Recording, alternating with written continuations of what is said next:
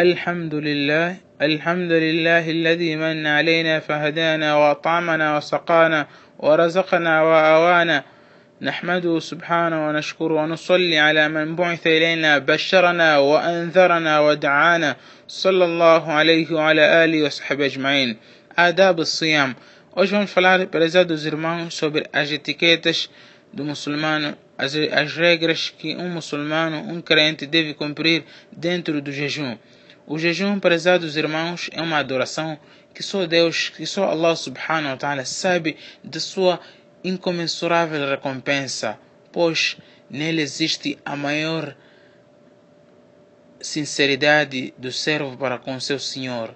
Quando a pessoa está de jejum, quando a pessoa está observando o jejum, ninguém sabe se, se realmente ele está cumprindo devidamente, senão Allah subhanahu wa ta'ala. Pois é possível que alguém entre na casa de banho e beba água e fingir às pessoas que está de jejum, enquanto só Allah subhanahu wa ta'ala sabe realmente se ele está abstendo-se da sua comida, da sua bebida ou de todo aquilo que é prazer. Por isso Allah subhanahu wa ta'ala diz كل عمل ابن آدم له إلا الصوم فإنه لي وأنا أجزي به toda ação do ser humano, toda boa obra do ser humano pertence a ele. Ele de antemão sabe que uma ação é recompensada 10 vezes, até 700, 700 vezes. Allah subhanahu wa ta'ala dá a quem lhe apraz. Menos jejum, ninguém sabe sobre a sua recompensa senão Allah subhanahu wa ta'ala.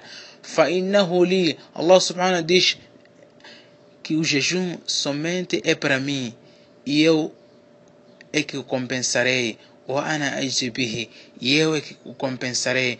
Allah subhanahu wa ta'ala é que sabe a recompensa que reservou para os jejuadores. Por isso que há um ayat que Allah subhanahu wa ta'ala diz إنما يوفى الصابرون أجرهم بغير حساب na verdade serão recompensados aqueles que tinham a paciência alguns sábios dizem que tinham a paciência na observação do jejum terão a recompensa inesgotável o crente enquanto estiver de jejum deverá preencher seu maior tempo na adoração, no ibadat, observando as orações facultativas, an-nawafil, fazendo a leitura fervorosa do Alcorão, do Sagrado Alcorão, fazendo uma meditação nos versículos, nos ditos de Allah subhanahu wa ta'ala e fazer com frequência o tasbih, o istighfar, o, o, o dito de La ilaha illallah e as suas preces conhecidas por si que constam da Sharia o crente deve ordenar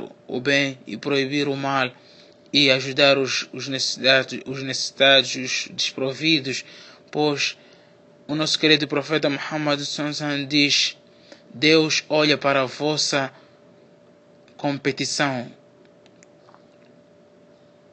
No hadith, o profeta Muhammad diz: Deus olha para a vossa competição quem mais faz as boas obras, fa'arullah min anfusikum khaira. Allah subhanahu wa ta'ala se orgulha de vós, fayubahi bikum malaikatahu. Allah subhanahu wa ta'ala se orgulha de vós perante os seus anjos, fa'arullah min anfusikum khaira. Então mostrem a Deus o vosso melhor, pois o coitado ou malvado é aquele que é privado da misericórdia de Deus neste mês no mês de Ramadã, neste caso, Allah subhanahu wa ta'ala reservou um castigo, um castigo doloroso para aquele que negligencia o jejum, em especial o jejum do mês de Ramadã. Por isso que o nosso profeta Muhammad diz: فَإِنَّ الشَّقِيُّ مَنْ حُرِمَ فِي رَحْمَةُ اللَّهِ Na verdade, o malvado é aquele que é privado da misericórdia de Deus no mês de Ramadã. E diz o mensageiro de Deus no Hadith Qudsi, por onde Deus diz: Quem se aproximar de mim observando algo das boas ações no mês de Ramadã terá a recompensa de uma ação obrigatória que é feita noutros meses. E quem cumprir uma ação obrigatória terá a recompensa daquele que observou tentações obrigatórias noutros meses. E o muçulmano, prezados irmãos ou crente, deverá abster-se de toda futilidade, de toda falta de sinceridade. Riá não pode fazer alguma coisa para ser visto ou para ser ouvida, mas sim fazer tudo com sinceridade para agradar somente a Allah subhanahu wa ta'ala fazer com busca do contentamento, a busca do contentamento de Allah subhanahu wa ta'ala dentro do seu jejum, pois se houver futilidade dentro do seu jejum, isso diminuirá ou invalidará a recompensa do seu jejum. Consta que o mensageiro Muhammad sallallahu alaihi wasallam diz: "Rubba sa'imin laysa lahu min siyamihi illa al É possível que alguém jejue é possível que alguém observe o jejum e não alcance do seu jejum senão a fome. E diz numa outra narrativa: من لم يدع قول الزور والعمل به والجهل فليس لله حاجة في أن يدع طعامه وشرابه quem não deixar as testemunhas falsas e toda a futilidade, a calúnia, a zombaria, então Deus não precisa deste, não precisa o jejum deste, abstendo-se de, de, de, da sua comida, de sua bebida.